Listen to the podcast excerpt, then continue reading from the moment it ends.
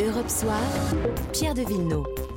19h25, c'est l'heure du Club des idées sur Europe 1 jusqu'à 20h. Et tiens, regardons un petit peu le calendrier. Nous sommes le 24 août et ah, la présidentielle, c'est le 24 avril. Dans 8 mois exactement à 20h, nous connaîtrons donc le visage du futur président ou de la future présidente, sachant qu'on a l'impression que bah, ça n'intéresse pas grand monde en ce moment. On en parle ce soir avec Jean Garrigue, historien président du comité d'histoire parlementaire, Bernard Sananès, président de l'Institut ELAB et Isabelle Véramasson, directrice de recherche au CNRS et spécialiste de communication politique, qui est au téléphone avec nous. Bonsoir à vous trois. Bonsoir. Des campagnes présidentielles, alors moi personnellement j'en ai suivi cinq, euh, quatre pour être honnête euh, en faisant ce métier. Je ne sais pas ce que vous en pensez, mais jamais je n'ai vu un tel désintérêt huit mois avant un, un, potentiel changement de pouvoir. On sort du Covid qui a, c'est vrai, écrasé toutes les préoccupations. Les autres, c'est la sécurité, c'est la rentrée scolaire, le pouvoir d'achat. Est-ce que c'est grave, docteur Garrigue? Euh, ça pourrait être, être grave parce qu'on s'est aperçu quand même que depuis euh, quelques années, même presque une décennie, euh, les taux de participation étaient de plus en plus faibles à toutes les élections, y compris même à l'élection présidentielle, qui reste quand même le, le principal rendez-vous et qui le restera, je pense, malgré tout. Et qui annonce les autres d'ailleurs. Et qui annonce les autres. Je pense que le, le désintérêt il est très largement dû à la manière dont la pandémie a écrasé un petit peu toute, l'actualité. Euh, il est dû aussi au fait que euh, du côté de la droite comme de la gauche, voire du centre, euh, on est dans l'incertitude la, plus, la plus totale. En tout cas, que les deux grandes familles politiques se cherchent se cherchent un, candidat, les trouveront-ils? Ça, c'est une autre question. Mais, mais je pense que on est à huit mois de l'élection et je pense que d'ici quelques mois, notre vision aura, aura quand même évolué. Optimiste, Jean Garrigue. Bernard Sananès. Ah, moi, je crois qu'on a un contexte. Vous disiez qu'on a vécu, vous avez vécu euh, quatre ou cinq présidentielles. On a vécu euh, presque tout autant. Allez. Il est modeste. Euh, c'est la première fois, forcément, euh, sur un plan, j'allais dire même historique, qu'une campagne électorale, une pré-campagne, s'ouvre dans un contexte de pandémie, puisque nous n'avons ah bah ça y est, jamais... Vous allez tout mettre. Ah ça bah y est. oui, ah oui. Vous, bah, faites partie ceux qui disent ah bah, vous comprenez, il y a le Covid. Non, mais évidemment, on, on, ne sait pas aujourd'hui comment se projeter dans 15 jours ou dans un mois. Vous avez mm. parlé, je, je, vous reprends amicalement, de fin du Covid. C'est vrai. On, on l'aimerait tous, mais est-ce la fin du Covid? Donc on ne sait pas. C'est vrai comment... que j'ai dit on sort du Covid. On voilà, dit encore. Pardonnez-moi, absolument. On, a besoin de se projeter sur un plan individuel, sur un plan collectif, dans ce que sera notre vie personnelle collective dans 15 jours, un mois, trois mois. Et donc, forcément, et là je vous rejoins totalement, l'élection présidentielle apparaît lointaine. Est-ce qu'elle apparaît inintéressante? Pour l'instant, c'est un peu tôt pour le dire, mais c'est vrai, c'est vrai que cette absence de, de, de, d'espace pour se projeter dans l'avenir rend euh, l'intérêt pour l'élection présidentielle moindre les Français attendent en tout cas qu'on se débarrasse, j'allais dire, d'abord du Covid. Isabelle Véramasson, certains me disent, mais le timing n'est pas le bon, mais euh, ça, ça, viendra euh, d'ici un mois, d'ici octobre, mais j'ai quand même l'impression qu'avant, ça se passait avant, pardonnez-moi de ce pléonasme. Euh, l'été, n'est jamais quand même une période d'intense activité politique, euh, même si on le sait, euh, les hommes politiques profitent de ces moments-là pour faire de la politique autrement. les images des présidents en short ou de manière détendue, ah, on, s'en souvient, et, donc ils assurent une certaine présence. Encore une fois, un peu différente de ce que l'on voit d'habitude. Donc c'est pas une période quand même tout à fait faste pour la politique, mais il est clair que euh, jamais, puisqu'encore une fois, c'est la première fois, de, je crois, enfin non, je ne crois pas, je suis sûre, c'est la première fois qu'une campagne politique, une campagne électorale se déroule dans un climat aussi particulier. Et d'ailleurs, c'est très intéressant, parce qu'il y a eu d'autres élections pendant cette pandémie, et aucune n'a ressemblé à une hmm. précédente. Notamment C'est-à-dire les taux de participation, les motivations, les objets, les sujets, euh, les, les résultats même, on voit bien, ont été impactés par euh, la situation très très particulière. Moi, je, voudrais ajouter à ce que ce qu'on dit euh, mes deux amis précédents, c'est aussi le fait qu'il y a quelque chose, et c'est assez peut-être parce que euh, ça vient peut-être de ces désintérêts, on a un peu le sentiment quand même que les choses sont, sont jouées. C'est-à-dire qu'on ne voit pas comment encore pour, il pourrait y avoir autre chose que ce duel Macron-Le euh, Pen. Mhm. Et on a beau dire tout le temps, oui, oui, mais les choses peuvent changer. On ne sait jamais huit mois à l'avance ce qui passait. Il y a peut-être quand même. Vous voulez dire c'est un peu comme Federer Nadal on, on, en a un petit peu marre de Roland Garros. Un peu comme Federer Nadal.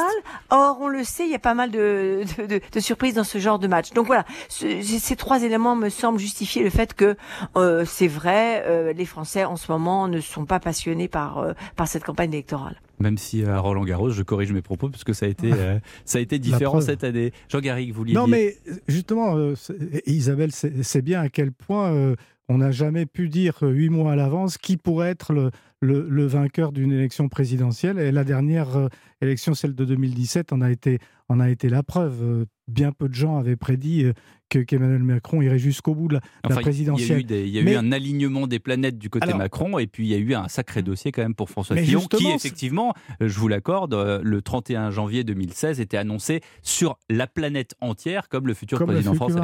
Mais, mais, justement, ce que nous indiquent les, derniers mois qui viennent de se passer, euh, c'est un certain nombre quand même de, de, choses quand même qui ne sont pas inintéressantes. le relatif échec de Marine Le Pen lors des dernières élections le, la, les régionales.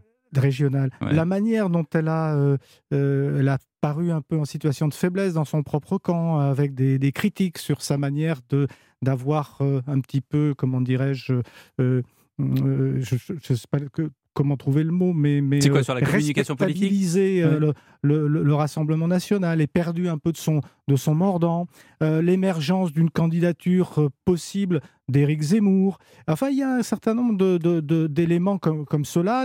ce qui se passe au sein d'Europe Écologie Les Verts, la compétition entre des, challengers de, Yannick Jadot, alors qu'on pouvait penser qu'Yannick Jadot euh, s'imposerait euh, de, manière plus, plus, plus évidente.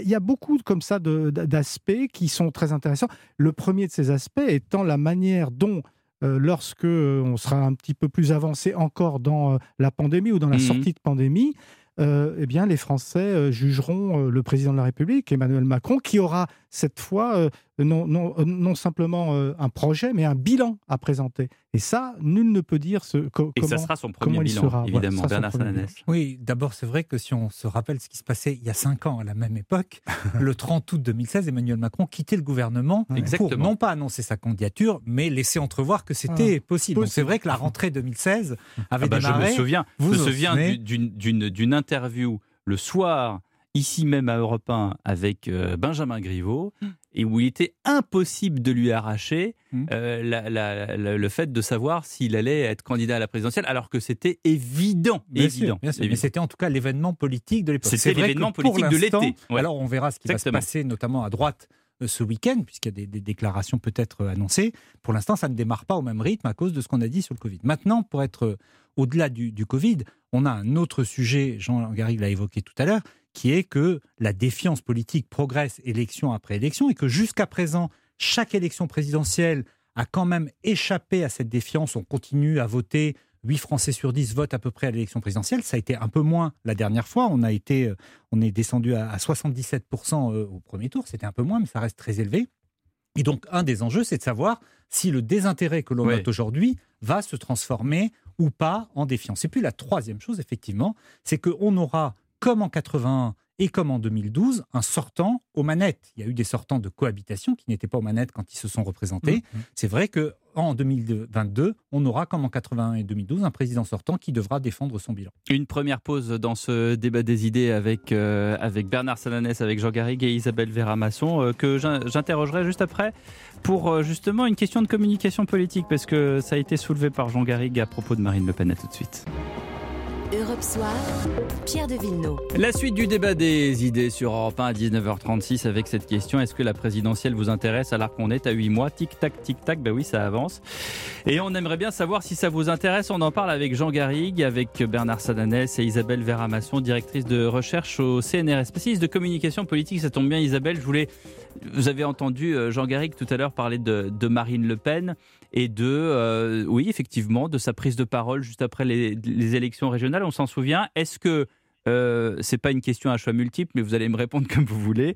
Est-ce que euh, elle a, euh, j'allais dire, péché parce qu'elle est revenue avec un discours extrêmement positif, euh, satisfaite des résultats qui en fait n'étaient de, très très mauvais résultats au régional, c'est-à-dire qu'il y a eu quand même euh, un fake, ou est-ce qu'il y a aussi l'effet Marine Le Pen qui en 2017 est arrivé, qui avait toutes ses chances, qui, on le sait, a été très très mauvaise dans le débat de l'entre-deux tours, et que bah, là, on a un remake, c'est-à-dire, bah, c'est comme dans la fiction, euh, le film original est toujours meilleur que le film numéro 2, numéro 3, numéro 4, ce que vous voulez.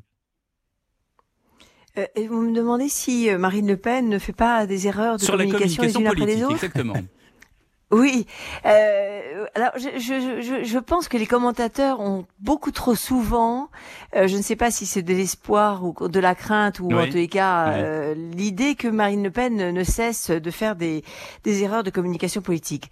En réalité, euh, les sondages, et là je parle sous le contrôle de Bernard Sananès, finalement montrent qu'il y a assez peu euh, d'impact euh, à ses actions, à ses déclarations euh, sur euh, sur les int- les intentions de vote. Euh, encore une fois, Marine Le Pen ne s'adresse pas euh, à des militants des Républicains ou à des socialistes ou à des Républicains ou à Républicains oh la, la, la République en marche. Euh, elle, elle connaît son, son, son électorat. Ce sont, ce sont, euh, c'est un électorat très populaire. C'est un électorat très convaincu. C'est un électorat qu'il faut plutôt mobiliser que convaincre parce qu'il l'est déjà.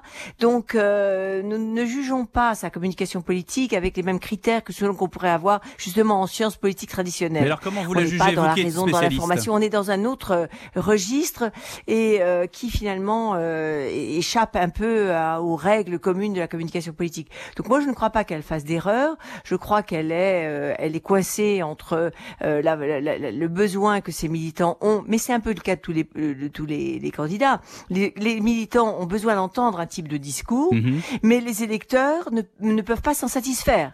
C'est-à-dire que pour aller au-delà de, euh, de son électorat, de son électorat naturel ou de ses militants, Ouais. il faut qu'elle aille, qu'elle tienne un autre type de discours, et celui-là mécontente très souvent, ou en tous les cas ne satisfait pas plutôt euh, les militants. Donc elle est, elle est comme ça sur cette euh, sur cette crête dont elle n'arrivera pas à se débarrasser. Mais encore une fois, c'est le cas de, de pas mal d'autres partis, mais c'est particulièrement vrai pour le Rassemblement national. D'accord avec cette analyse, Bernard? Ah, je crois qu'en tout cas, c'est une interrogation majeure de cette période-là que nous allons vivre pendant un mois ou deux de pré-campagne, de tour de chauffe, de savoir si, oui ou non, il y a un impact euh, des régionales sur la dynamique de Marine Le Pen. Je Mm. pense qu'on ne s'est jamais retrouvé dans cette situation. Effectivement, jusqu'à présent, Marine Le Pen, Isabelle Véra-Masson vient de le dire, a toujours eu un électorat extrêmement fidèle et extrêmement mobilisé. Il ne s'est pas mobilisé à l'élection régionale. Quel Ça- que soit, ça quel me- que soit le discours de- du leader, en tout à de Marine Le tout à Pen. fait. Il a été inébranlable dans son soutien euh, au leader, que ce soit Jean-Marie Le Pen, plus tard Marine Le Pen.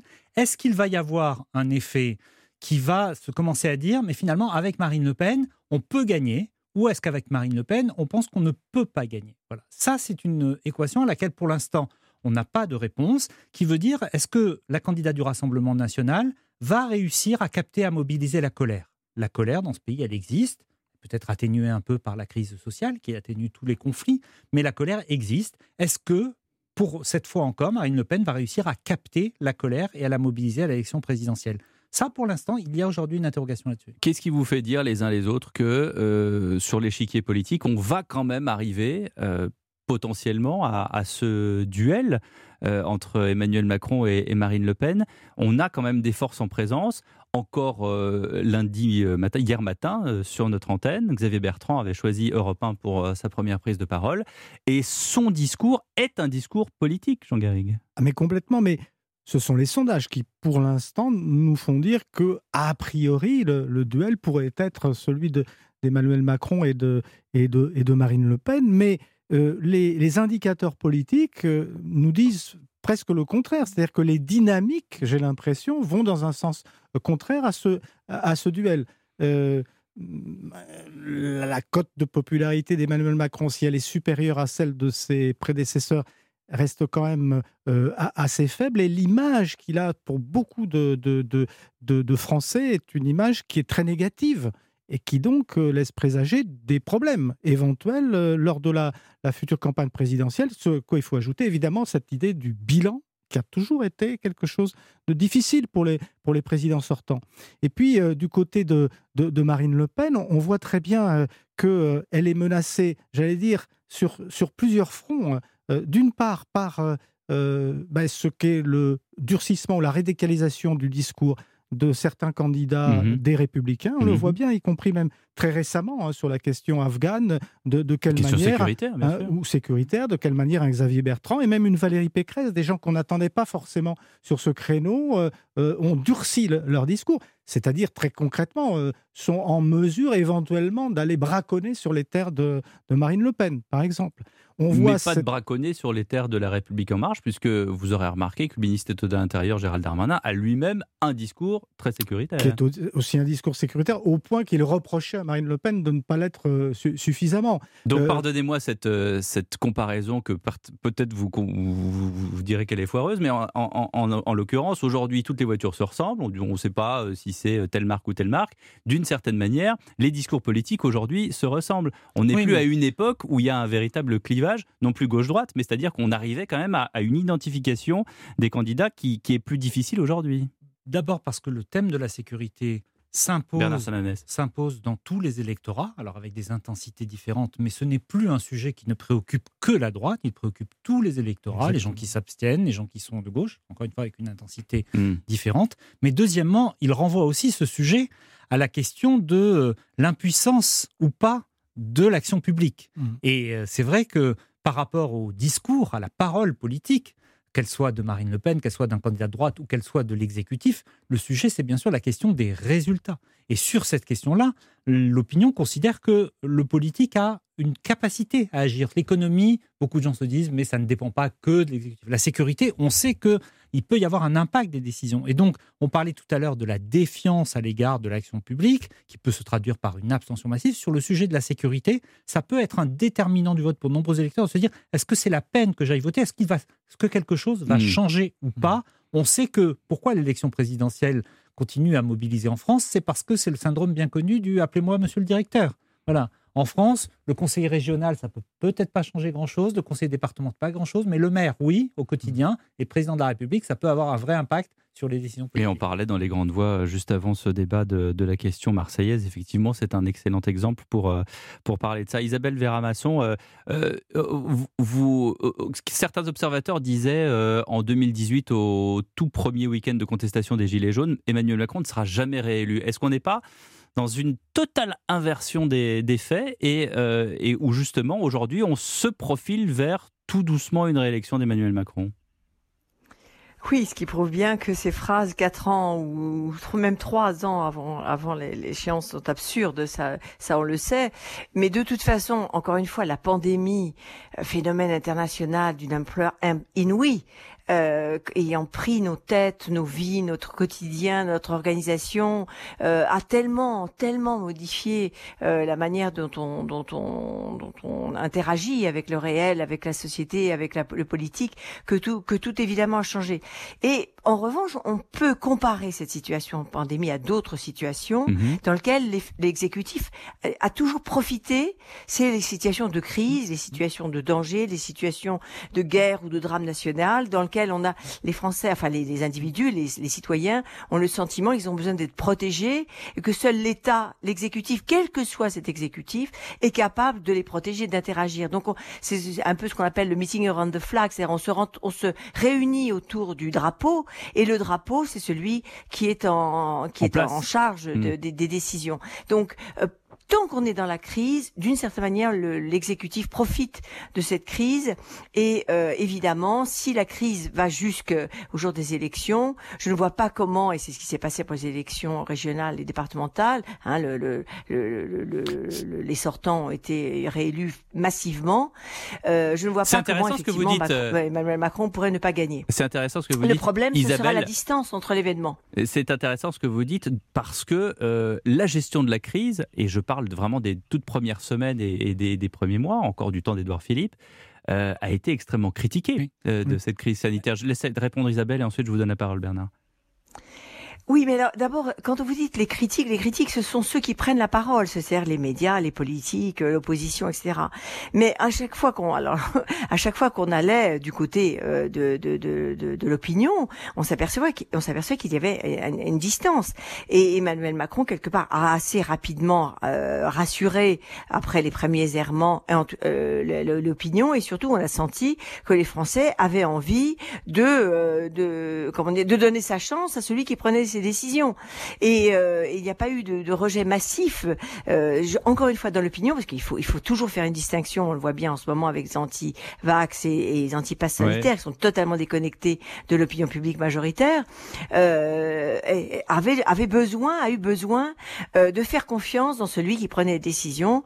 Et euh, il faut, il faut systématiquement toujours distinguer ceux qui prennent la parole, ceux qui descendent dans la rue, avec ceux qui décident. C'est évidemment le, le syndrome mai 68. D'accord, Euh, d'accord, pas d'accord avec Isabelle. Vera Moi, je- quand, je- quand je- elle dit que- qu'Emmanuel Macron a réussi à rassurer. Enfin, je nuancerai un tout petit peu. Je Pas pense que la, la critique a été, vous l'avez dit, très forte en début de crise et à différents moments de la crise sanitaire sur différents sujets.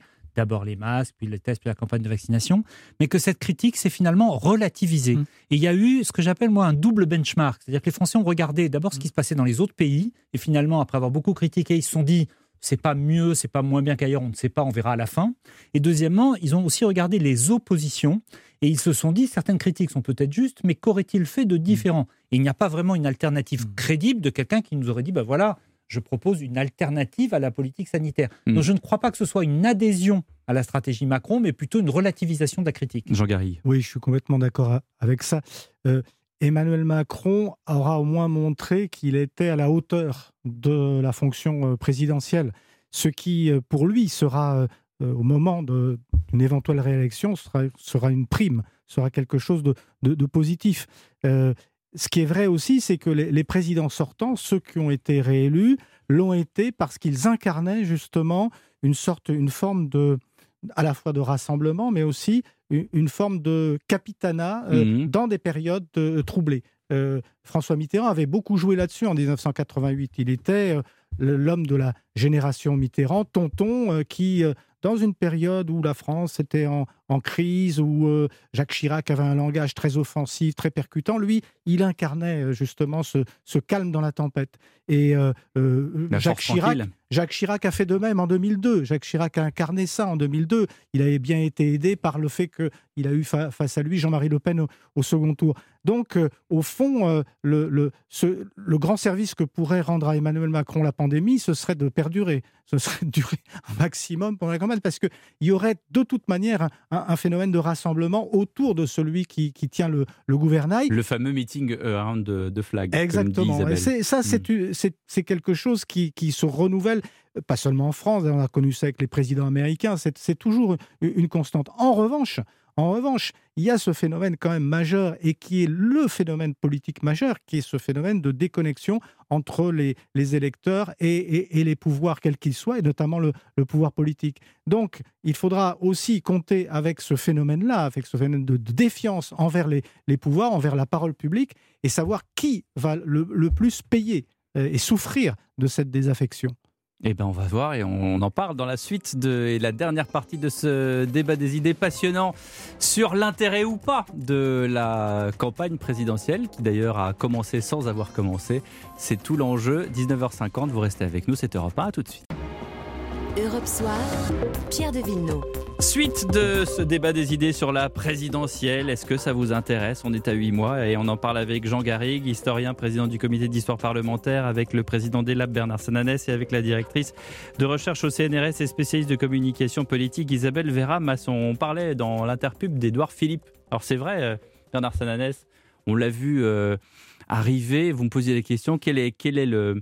Qu'est-ce que vous me posez comme question? Est-ce que que- quel est le, le trend de Ouais. celui qui arrive à la, à la, à la La télé pour ou à la radio justifier une candidature. pour dire voilà je suis Ouais. candidat à la République et je vous dis et je vous répondais mais quel est le trend de celui qui arrive et qui, qui, qui a été premier ministre et qui euh, a, a fait un livre et qui arrive euh, 30 minutes dans le 20h de, de Laurent Delahousse que je salue et qui effectivement n'a n'a pas dit grand chose et en même temps et je parle aussi à Jean Garrigue et à Isabelle Vera-Masson et en même temps qui suscite l'engouement Bah, on le voit de dans les tous sondages. les le électeurs de droite oh Édouard Philippe On le voit dans Et les, pourtant, on il le dans rien les dit. sondages. Édouard Philippe est aujourd'hui et depuis plusieurs mois la personnalité préférée des Français. C'est la seule personnalité à dépasser la barre des 50% dans notre baromètre, et c'est le cas chez d'autres de nos, de, de nos confrères.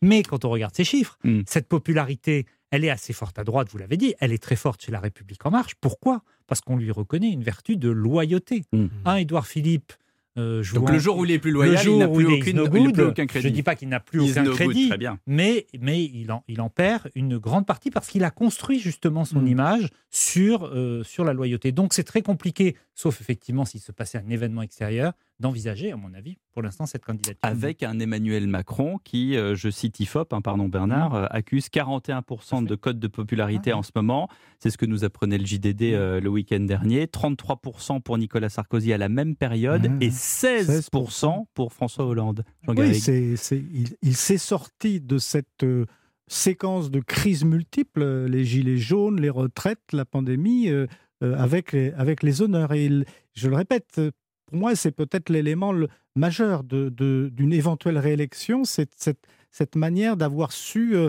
euh, se hisser à la hauteur de ce qu'est la, fonction présidentielle, parce que c'est important ensuite dans le choix des, électeurs. Le- L'élection présidentielle reste une rencontre entre un, homme, une femme et les Français. Et donc la question de cette capacité, mais regardez à quel point euh, Marine Le Pen en a souffert Mm. euh, euh, en 2017 et à quel point j'ai bien peur qu'elle en souffre à nouveau en, en 2022, même s'il semble qu'elle ait un petit peu rétabli euh, cette, cette, cette euh, justement cette Mais elle en souffrira parce que c'est un remake, c'est ce qu'on disait tout à l'heure. Elle en souffrira parce que c'est un remake et parce que je ne suis pas sûr qu'elle ait, qu'elle ait su justement euh, montrer, prouver que- qu'elle pouvait se montrer justement à l'auteur. En revanche, euh, on ne sait pas si un Xavier Bertrand, par exemple, euh, euh, occupant un espace euh, qui pour l'instant me semble Mais- réduit entre euh, la République en marche et, et, et- et le Rassemblement national, si Xavier Mais pour en revenir ne pourrait pas l'incarner. À la comète de, de Halley, euh, Édouard Philippe, euh, qui Mm. encore jusqu'à Mm. présent n'a rien dit, vous n'y croyez pas Mais à cette je, comète? je, je pense que le, le- comment dire On le- s'autorise à, envi- envisager que- tous les scénarios parce je pense que c'est vrai que pour l'instant on est, on est, on est euh, voilà. Je pense est que l'agenda flou. de- de- d'Édouard Philippe euh, le, le conduit vers, vers la prochaine élection, celle de, de 2027. Mais là, c'est véritablement, il peut se passer, il peut se passer, Pourquoi des, vous riez se vous? passer des tas de choses. Pourquoi vous riez non, Bernard Non, parce que je, je pense, et on en est tous conscients, qu'on fait un exercice, on l'a dit, se projeter c'est très compliqué. Donc, projeter déjà en 2022, 2027, il faut se dire que le, ah, il faut le faire avec- avec 27 modestie, nous aura tous tués, c'est ça? qu'est-ce qui va se passer dans cette Ouais. campagne électorale? Rappelons-nous je- quand même qu'en 2017, on a eu beaucoup de surprises. Je termine Et donc, juste. 2027, Je- je, je je crois que Jean mon- ne pensait pas autre, Je autrement. termine mon raisonnement. Euh, moi, je pense que l'hypothèse de, de, de, de- de- d'Édouard Philippe est, est possible Mm. au cas où, Mm, à quelques mois de l'élection, euh, Emmanuel Macron s'écroulerait totalement Ouais, dans et les sondages 41, et, ouais. et renoncerait à, à une campagne. Mais dans un autre cas, ça me paraît tout à fait improbable. Isabelle Véramasson, comment est-ce que vous voyez les choses? Oui, euh, on pense évidemment à deux à deux scénarios précédents, euh, Ba- Balladur euh, Chirac euh, où Édouard Balladur euh, pareil une espèce de trahison s'était présenté avec 80, avec 70 de de de, de, enfin de d'espérance de, de Ouais. vote. Et puis finalement s'est écroulé donc euh, ça c'est quand même un exemple extrêmement dangereux.